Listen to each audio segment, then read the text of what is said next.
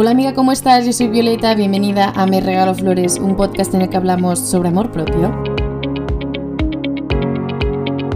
Bienvenida una semana más aquí conmigo, una semana más en la que celebramos este año tan bonito que llevamos de podcast. Me regalo flores cumple un año este mes de febrero, así que como bien sabes si has escuchado la parte anterior, el QA anterior, el episodio anterior, estoy dedicando un par de episodios a vosotras 100%, es decir, yo no escojo los temas, sino que vosotras escogéis los temas de los que hablo, a través de la cajita que os dejé en mis stories de Instagram Violeta BJ, por si aún no me sigues. Y allí os pedí temas o preguntas que quisierais que tratara en estos dos episodios, así que bueno, bienvenidas al episodio 2, a la parte 2 de este QA que de hecho el otro día os volví a poner la cajita. Muchas de vosotras contestasteis, así que he tenido que hacer una buena selección y como siempre selecciono los temas que más se repiten. Así que si no está tu tema en este episodio, no te preocupes porque tarde o temprano voy a terminar hablando de ese tema. Si tiene que ver con el amor propio, el autoconocimiento o el desarrollo personal. Así que sin más dilación, vamos con el episodio de hoy. El primer tema que más se ha repetido en esta ronda de preguntas ha sido el tema de la confianza o la seguridad en ti misma. Una de vosotras me dice cómo conseguir ser más segura de ti misma, otra me dice cómo ganar confianza, cómo lidiar con inseguridades, otra de vosotras me dice cómo lidiar con la inseguridad en la capacidad de hacer cosas, ya sea laboral o personal. Como veis, es un tema que se repite mucho, así que por supuesto va a ser el primero que trate. A ver, yo os diré lo que os digo siempre, nada cambia de la noche a la mañana, con lo que tenemos que poner de nuestra parte, hacer ese trabajo interno para ganar confianza, amor propio o lo que sea que queramos trabajar. Y yo creo que conforme más te conozcas, te trabajes y te, y te escuches, más confianza vas a tener en ti misma porque vas a tener claro quién eres, qué aportas, qué es lo que quieres. Antes que nada, pero os voy a recordar que tengo un episodio dedicado al 100% a cómo ser más segura de ti misma, que de hecho se llama así, cómo ser más segura de ti misma. Así que si sentís que necesitáis un poquito más, que sepáis que tenéis un episodio entero dedicado a este tema. Voy a hacer un poquito de resumen de ese episodio porque es lo que al final yo he aprendido sobre la seguridad en una misma y lo que a mí me ha dado confianza en mí misma. Mm, en ese episodio justo os expliqué con más detalle mi proceso de ser una chica insegura a pasar mm, a ser una chica muy segura de sí misma em, y muy orgullosa de serlo, la verdad, de, ese proceso y de este camino. Pero em, eso, si os lo tuviera que resumir en unos puntos, Aquí me he apuntado cinco, ¿vale?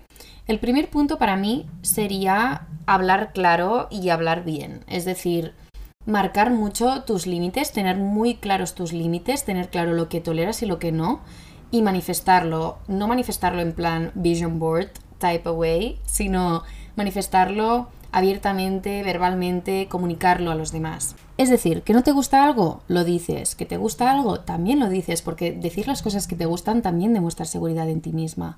Em, pero eso, sobre todo lo que no te gusta, ¿no? Si alguien está haciendo comentarios que a ti no te gustan, decirle, oye, agradecería que no hicieras este tipo de comentarios. Si alguien se está comportando de alguna forma que no te gusta hacia ti, o sea, si tiene algún mal comportamiento hacia ti, decírselo. Pero decírselo asertiva y educadamente. Es decir, no hace falta gritar, no hace falta ponerse mal, no hace falta hacerse mala sangre con nadie, sino comunicar tus límites, comunicar lo que tú toleras, lo que tú no toleras, porque al final, en base a eso, es cómo te va a tratar la gente. Van a ver cómo tú te tratas a ti misma, van a ver qué es lo que permites y lo que no permites que se te haga. O sea, la gente observa, la gente ve. Alzar la voz, decir lo que no te gusta, decir lo que te gusta. Más que nada porque de este modo no se va a repetir más. En cambio, si no lo dices, esa persona no sabe que no te gusta, a no ser que sean faltas de respeto, que es algo muy obvio que, que no gusta a nadie, pues tener la capacidad de comunicarlo, ya os digo, de la mejor forma posible, de la forma más educada posible, porque al final no se trata de eh, confrontar a nadie, sino de comunicar, de expresar cómo nos hacen sentir las cosas y hasta qué punto las toleramos, para que no se vuelvan a repetir y para que nosotras podamos preservar este espacio nuestro de confort y de seguridad, ¿no? Y de, y de calma. En segundo lugar, para ser más segura de ti misma, para perder inseguridades, para ganar confianza, te diría mira hacia adentro. ¿Y qué significa mirar hacia adentro? Mirar hacia adentro significa pasar tiempo contigo misma y averiguar cómo quieres ser, qué quieres ser, qué quieres hacer, ¿no? O sea, ser muy clara contigo misma y decir, vale, yo, mm, Rosario, eh, pues me considero una persona que tiene todas estas cualidades y que quiero aprovechar todas estas cualidades, virtudes, habilidades que tengo para ser X, para hacer X. Una vez tienes claro lo que eres y lo que quieres hacer, eso te va a dar mucha confianza. Porque vas a tener claro lo que aportas en una mesa, por ejemplo, ¿no? Si eres consciente de tus virtudes y a, y a la vez de tus debilidades, vas a saber qué es lo que puedes aportar y lo que no. Y cuando tienes claro lo que puedes aportar, eso te hace ganar ese confort contigo misma de decir, yo sé de lo que soy capaz. E incluso estas habilidades, esas virtudes, pues conforme también las vayas mejorando, las vayas trabajando, las vayas acentuando, es lo que te va a hacer también ganar más seguridad en ti misma. También, cuanto más tiempo pases contigo misma haciendo cosas que te gustan, mejor te vas a sentir con lo que te vas a presentar frente a los demás de una forma más segura. En el tercer punto te voy a decir qué es lo que yo hice para ser más segura de mí misma sobre todo y fue fake it till you make it. Puede ser complicado, puedes sentir que estás siendo una farsante, pero yo creo que realmente te puede ayudar. Te puede ayudar a hacer ver que ya eres segura para que llegue el día en el que ni te plantees si lo eres o no y simplemente lo seas porque a mí me pasó así. Y os puse el ejemplo de la universidad, ¿no? De cuando yo empecé la universidad, venía de ser muy insegura en mi cole. Y nadie en la universidad me conocía. Y pensé, ¿y si ahora empiezo a actuar como que soy segura de mí misma, aunque no lo sea? Y así lo hice. Y yo lo notaba, notaba que la percepción de la gente sobre mí era, wow, esta chica tiene valor, es segura de sí misma. ¿Por qué? Pues porque quizás me atrevía más a hablar en clase, me atrevía más a hacer cosas que mi antigua yo no se atrevía a hacer porque era insegura. Pero como ahora tenía la libertad de que nadie me conocía y que podía empezar de cero, entre comillas, fue mucho más fácil para mí. Al final es igual que un hábito. Cuanto más repites un hábito, más natural se te hace. Entonces se trata de hacer lo mismo con la seguridad. Cuanto más segura te creas, más lo vas a hacer de forma natural. En el punto número 4 te diría, obviamente, no compararte con los demás. Este es un tema en el que profundicé en el episodio que os digo, pero para haceros una breve pincelada, os diría que compararos con otras personas no os va a llevar a ningún sitio, porque compararos con otras personas no os va a convertir en esa persona, no os va a hacer ganar las cualidades que tiene esa persona, no os va a hacer ser como esa persona. Entonces, ¿para qué estáis perdiendo vuestro valioso tiempo en compararos con alguien que no tiene nada que ver con vosotras? ¿Veis cómo no tiene sentido? ¿Veis cómo lo que tiene sentido es miraros a vosotras mismas al espejo, mirar hacia adentro, escucharos, descubrir cuáles son vuestras cualidades, potenciarlas, cuidaros, mimaros, trataros con, con el máximo respeto y amor? ¿Veis cómo eso sí que tiene más sentido? ¿Por qué? Porque cuanto más hagáis todo eso, más os vais a querer, más os vais a valorar, más vais a confiar en vosotras mismas y en vuestro potencial. Porque aquí donde me veis, bueno, escucháis, recuerdo escribir en mi journal que yo no confiaba en mí. La evolución es posible, la mía lo fue y la tuya también. Sobre el tema este de compararse con las demás personas, escuché en un podcast que la presentadora decía, tú imagínate que con esa persona que te estás comparando, realmente le cambias la vida, pero al 100% no solo sus eh, cómo viste o cómo es de guapa o con las notas que saca, sino todo. La familia, las amistades, la casa, el pueblo, la ciudad, todo, todo, todo. ¿A que no te gustaría? a que sigue habiendo cosas en tu vida que te gustaría que siguieran siendo tuyas. Céntrate en eso, céntrate en lo que tienes. Esa es como la, la lección un poquito de, de este ejemplo, ¿no? Y así ya para terminar te diría lo que ya te he dicho un poco en este otro, en este punto anterior, que es el pasar tiempo contigo, el hablarte como una amiga, tratarte como una amiga, cuidarte, tratarte con cariño, escuchar cómo te sientes, qué piensas, eh, y todo eso te va a hacer fortalecer ese vínculo contigo misma. Y si tienes un vínculo fuerte contigo misma, vas a saber y vas a sentir que lo tienes todo para tirar adelante, que lo tienes todo para ser tú misma y que le guste a quien le tenga que gustar y a quien no, que no mire. Eh, vas a tener claro quién eres, lo que aportas y que eres segura de ti misma. Así como extra, cosas que puedes hacer para fortalecer ese vínculo contigo misma podrían ser eh, las afirmaciones, que hacía ya tiempo que no os nombraba mis famosas afirmaciones, que es básicamente repetirte cosas positivas a ti misma, ya sea en el espejo, ya sea mientras vas al trabajo, escuchar eh, un podcast de afirmaciones, que por ejemplo escucho varios, em, la vender es una chica que os mencioné en el último episodio y esta chica tiene episodios de, afirmaciones que me pongo muchas veces mientras os maquilláis, mientras os preparáis para el día, etcétera, etcétera. Todo eso, esas afirmaciones, esas frases positivas os van a animar y os van a hacer que vayáis por la calle con la cabecita un poco más alta. Journaling, escribir, volcar, todo lo que sentís em, y todo lo que, lo que experimentáis para también no solo dejar por escrito ¿no? y sacarlo de dentro, sino también para ver vuestra evolución. Algo que parece obvio, pero hay mucha gente que pues quizás no se da cuenta de lo importante que es para, para ganar confianza en una misma y es el círculo de gente con el que te rodeas. O sea, las personas que te rodean tienen un impacto sobre ti más grande de lo que crees. Porque si tú confías en un proyecto y luego la persona esta que tienes a tu lado, ya sea una amiga, ya sea eh, una compañera de trabajo, ya sea una familiar, te dice que eso es una basura, eso va a hacer que pierdas esa seguridad en ti. Quizás no toda, pero un poco. O sea que tener un buen círculo también es importante para ganar seguridad en ti misma.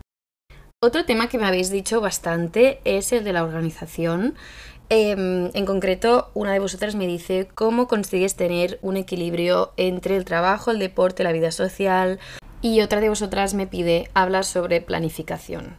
En este caso, creo que en función de la persona le van bien unas cosas u otras. Porque hay muchas aplicaciones para organizarse que yo he probado y no me van bien.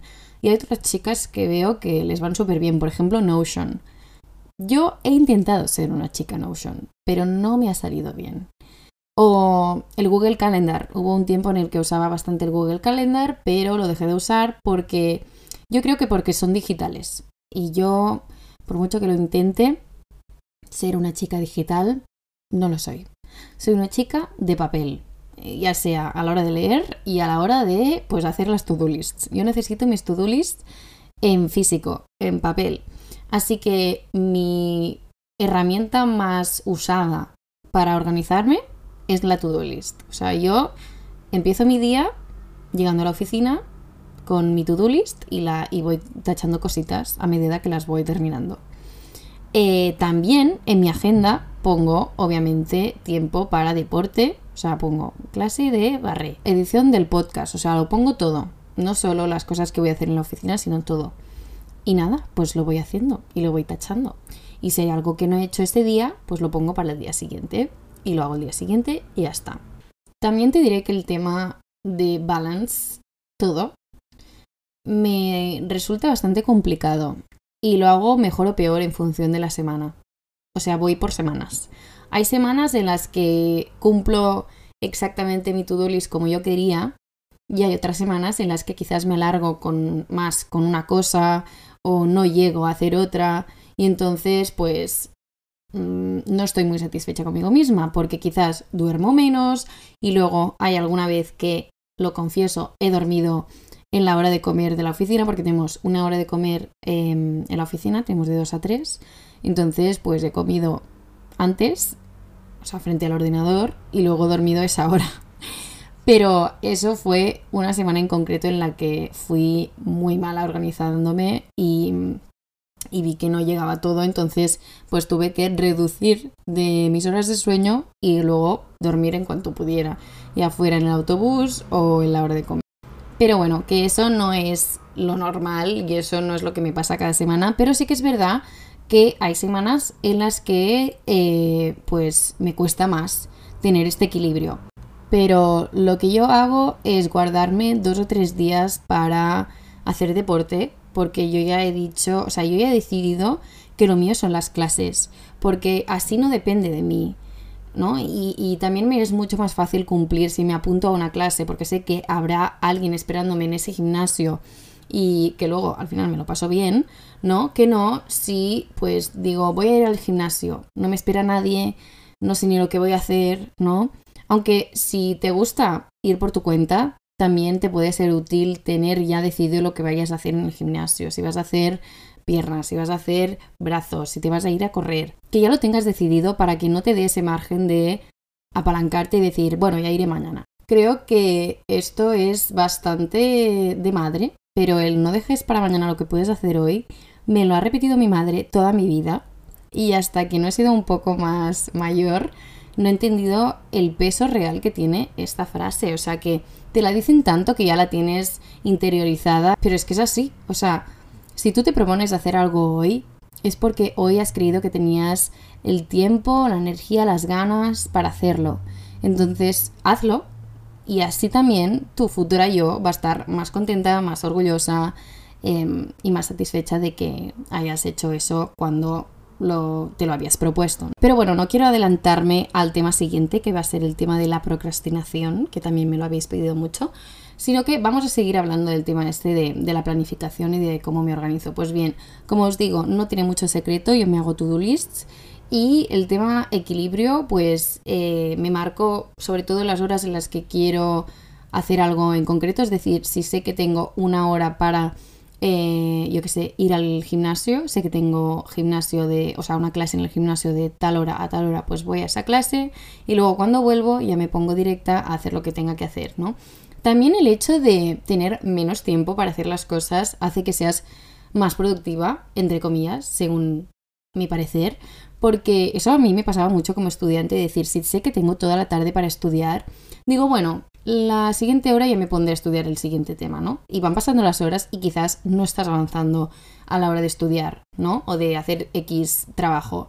Pero si lo tienes todo muy marcado, si tienes muy marcado, en esta hora voy a eh, irme a dar un paseo, en esta otra hora, estas dos horas, tres horas voy a estar estudiando y en esta me voy a ir a cenar.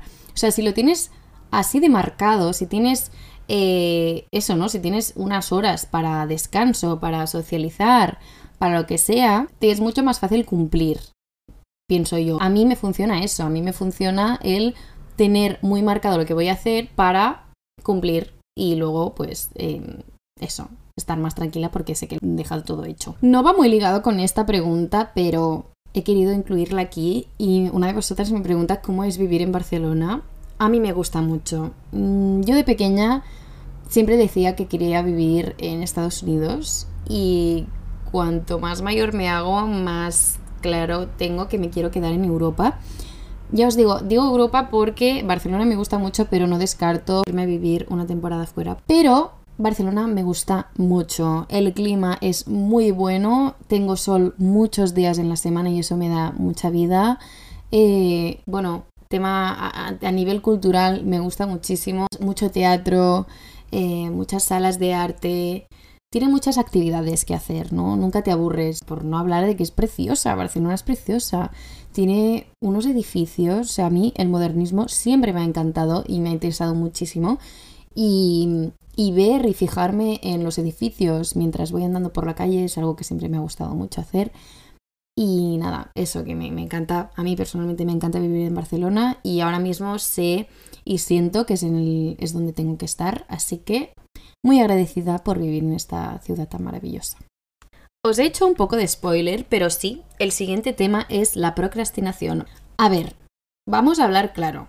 Procrastinación es un poco pereza disfrazada. Es pereza disfrazada porque al final es decir, me da palo hacer algo que sé que tengo que hacer, pero no tengo ganas de hacerlo. Y entonces lo dejo para mañana.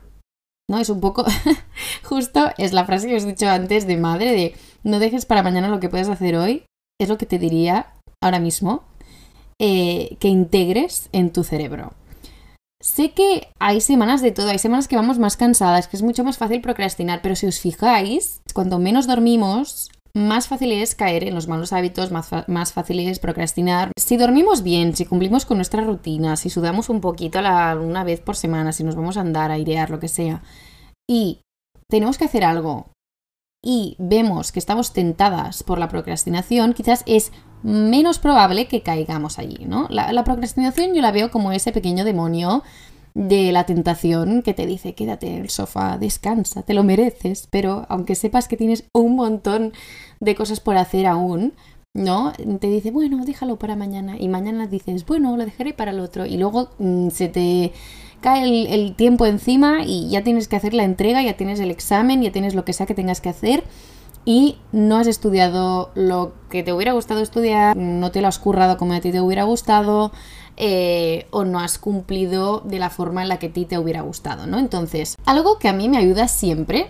ya sea a no procrastinar o a hacer las cosas bien o a tener más ganas, más motivación, es el pensar en mi yo futura. Pensar en mi yo futura es lo que más me ayuda, porque pienso cómo quiero estar hoy cuando me vaya a dormir quiero estar tranquila, quiero estar contenta, quiero estar eh, feliz de que he cumplido esta promesa conmigo misma, feliz de que he sido capaz de pues estudiar todos los temas que quería estudiar, he sido capaz de terminar este trabajo, ta ta ta ta ta, ¿no? ¿Cómo quiero estar hoy cuando me vaya a dormir? ¿O cómo quiero estar mañana? Quiero estar tranquila de que hice lo que me prometí que, que haría, ¿no?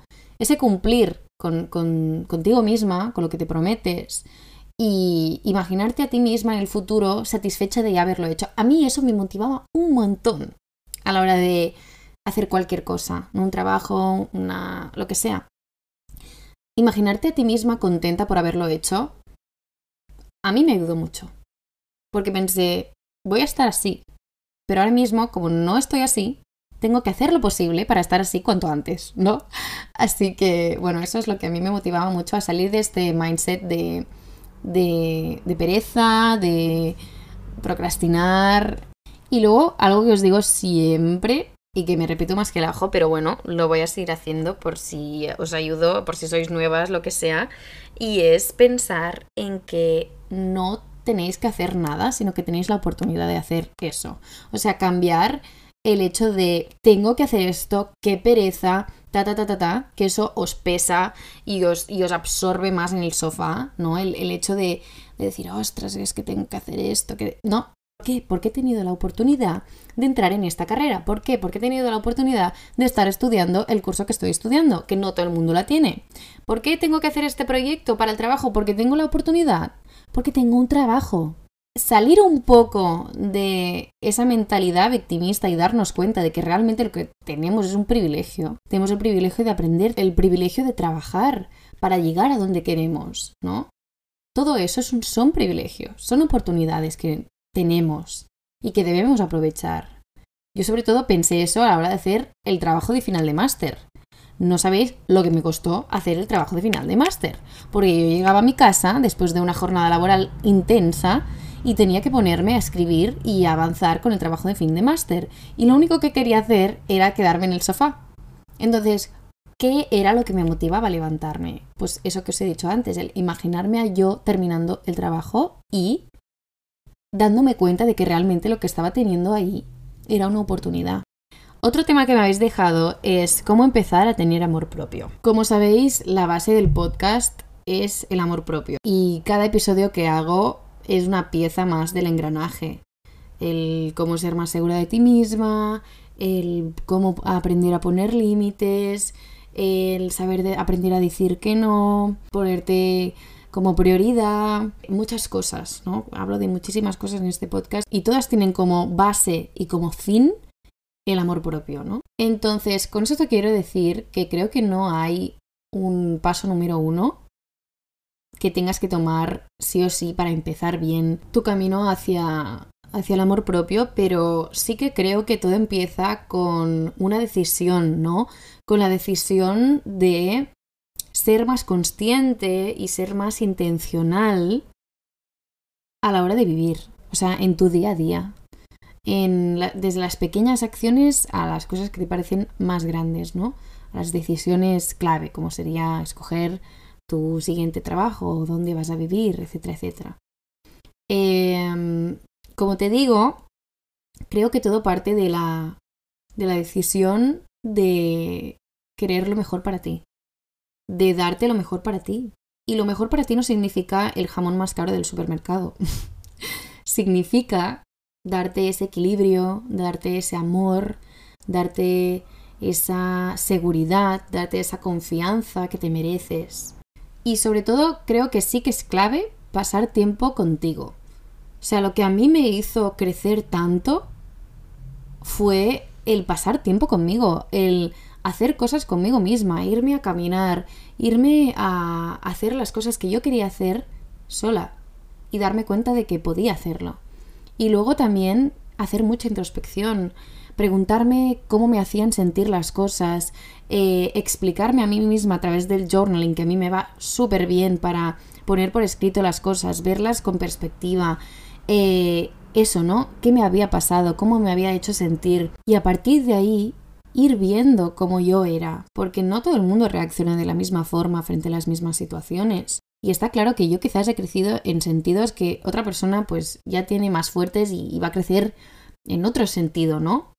Quiero decir que el, camino de amor propio de cada una tiene sus cosas diferentes. Si todas somos flores, todas somos flores, pero somos flores diferentes, ¿no? Entonces, cada una crece de formas diferentes y cada una florece en entornos diferentes y cada una se cuida de maneras diferentes. Entonces, la cosa está que yo creo que el amor propio es la semilla, ¿no? La, la semilla que haga falta el agua que haga falta, haga falta el sol que haga falta, haga falta el suelo que haga falta, va a florecer. Va a florecer. ¿No? Entonces, ¿por qué? Y va a florecer hecha y derecha. ¿Por qué? porque se quiere, porque confía en sí misma, porque se trata bien, porque se da ese agua, ese sol, ese, ese suelo, ¿no? Y, ya os digo, yo creo que el, el cómo empezar es tomando la decisión de tratarte mejor y a partir de ahí ponerlo en práctica. Y ponerlo en práctica pasando tiempo contigo, conociéndote más teniéndote cada vez más, teniendo cada vez más claro cómo eres, cómo quieres ser, si quieres cambiar algo, cuáles son tus virtudes, qué quieres conseguir en la vida, cómo lo quieres conseguir. Pero no te asustes tampoco porque todas estas preguntas que acabo de hacerte son preguntas que te puedes ir haciendo a lo largo del camino. Como te digo, creo que la decisión principal es decidir que te vas a querer, que te vas a tratar mejor, que te vas a dar lo mejor y plantar la semilla. Decir, este es mi amor propio y a partir de aquí solo voy a florecer. Y si tienes dudas sobre cómo hacerlo, yo intento guiarte en todos mis episodios. Así que si andas un poco perdida, no te preocupes amiga porque estás en el sitio correcto. Y ya por ir terminando, voy a hablar sobre el miedo a lo nuevo sobre los cambios. Una de vosotras me dice, me da miedo pasar del instituto a la universidad. Otra de vosotras me dice directamente miedo a lo nuevo, miedo al cambio. Así que vamos a hablar un poco en general de este tema. Como sabéis, yo siempre os hablo desde mi perspectiva, desde mi experiencia, así que espero que os sirva de ayuda. Los cambios, ¿hay quien lleva mejor los cambios? Por ejemplo, a mí creo que me gustan. No sé si antes me gustaban, pero creo que ahora me gustan. Porque quizás porque soy más consciente de que los cambios son una constante en nuestra vida, ¿no? Em, cuando podemos pensar que ya estamos como settled, que ya estamos afincadas, ¿no? En, un trabajo, en un sitio, en una ciudad, en una clase. De repente salta una oportunidad, conoces a una persona nueva, a tus padres les destinan a otro país y de repente todo cambia, ¿no? Em, pero los cambios son lo que también creo que nos hacen crecer. Porque cuando tú llevas en un sitio mucho tiempo, quizás ya has aprendido todo lo que tenías que aprender en ese sitio. Y ese cambio, esa nueva oportunidad, esa mudanza, te puede aportar mucho más de lo que crees. Y como os digo, yo hablo desde mi experiencia. Voy a poner un ejemplo personal. Cuando pienso en cambios, me acuerdo lo primero de la mudanza que tuve a los 16 años de una ciudad a un pueblo remoto. Ese fue un cambio que yo creía que era porque el mundo se estaba girando en contra mía. Pensaba, aquí en esta ciudad tengo a todas mis amigas, tengo a todos mis crushes, porque era un adolescente, obviamente. Eh, entonces tenía varios crushes, como ya sabéis. Eh, tengo mis extraescolares, bueno, tenía toda mi vida allí. Y cuando mis padres decidieron mudarse en medio del campo, de un pueblo remoto, como os digo, pensé, esto tiene que ser una broma. Mm, ¿Qué voy a hacer con mi vida? ¿Qué voy a hacer con mis amigas? No las voy a poder ver. Eh, o sea, creo que no hay ni wifi en ese pueblo. Viven dos personas en ese pueblo. Dije, ¿qué estamos haciendo? Y ya os digo, recuerdo escribir en mi diario, de hecho aún lo tengo por ahí. Hice una canción, eso creo que os lo conté, no lo sé si os lo conté, ahora estoy dudando, pero hice una canción de despedida a mi casa de la ciudad. Eso quizás también fue terapéutico, no lo sé, en algún sentido quizás funcionó. Pero hice una canción de despedida tipo, esta casa mm, nunca va a ser igual que cualquier otra casa a la que pueda ir, porque me ha visto crecer y las demás no. Bueno, tu amiga la menos dramática, pues esa soy yo. Eh, sobre todo mi yo adolescente, bueno, una intensidad, un dramatismo que es que yo de verdad miro atrás y no me lo creo, me hace mucha gracia. Pero bueno, el caso, aparte de escribirle una canción a mi antigua casa, eh, ya os digo, me lo tomé como algo muy malo, algo mm, que me frustraba mucho porque lo veía como algo que me iba a cambiar bastante la vida y no quería no quería. Entonces, en vez de aceptar ese cambio, me opuse totalmente y no quise ver la realidad, que era que me iba a cambiar la vida, ¿no? A ver, quizás no, no era un cambio descomunal, pero sí que me iba a cambiar la vida, porque me iba a cambiar la rutina, me iba a cambiar eh, eso, ¿no? Iba a tener mucha más distancia con, con mis amigas, tuve que dejar los extraescolares que hacía, porque obviamente si no, no llegaba todo porque estaba un poco más lejos de, la ciudad. Y, bueno, bueno, en, ese momento de mi vida, pues eso era una catástrofe. Pero guess what? Guess what? A lo que voy es que ese pueblo me ayudó mucho a conocerme, me ayudó mucho a crecer, me ayudó mucho a pasar tiempo conmigo misma. ¿Por qué? Pues porque no tenía nada más que hacer. Estaba rodeada de campo, de naturaleza, de belleza entonces pude conectar muchísimo con la naturaleza, me empecé a interesar por los tipos de árboles, por los tipos de flores, por pasear por allí y pensar en mis cosas y, y eso, y pasar tiempo conmigo misma, por descubrir rincones, hacer los míos, leer. Ese pueblo me ayudó mucho, mucho, mucho más de lo que yo nunca hubiera imaginado. Le estoy muy agradecida a ese pueblo. Ese es un ejemplo para deciros que que los cambios pasan cuando quizás menos los esperamos y que aunque a veces pensemos que van a ser malos para nosotras, de ahí podemos sacar cosas preciosas eh, o cosas que nos vayan a hacer aprender, cosas que nos van a hacer crecer como personas, descubrir quizás partes de nosotras que aún no conocemos. Y eso es lo bello del cambio, que te puede asustar porque dices, no lo conozco y entonces como no puedo controlar eso porque no lo conozco, me aterra.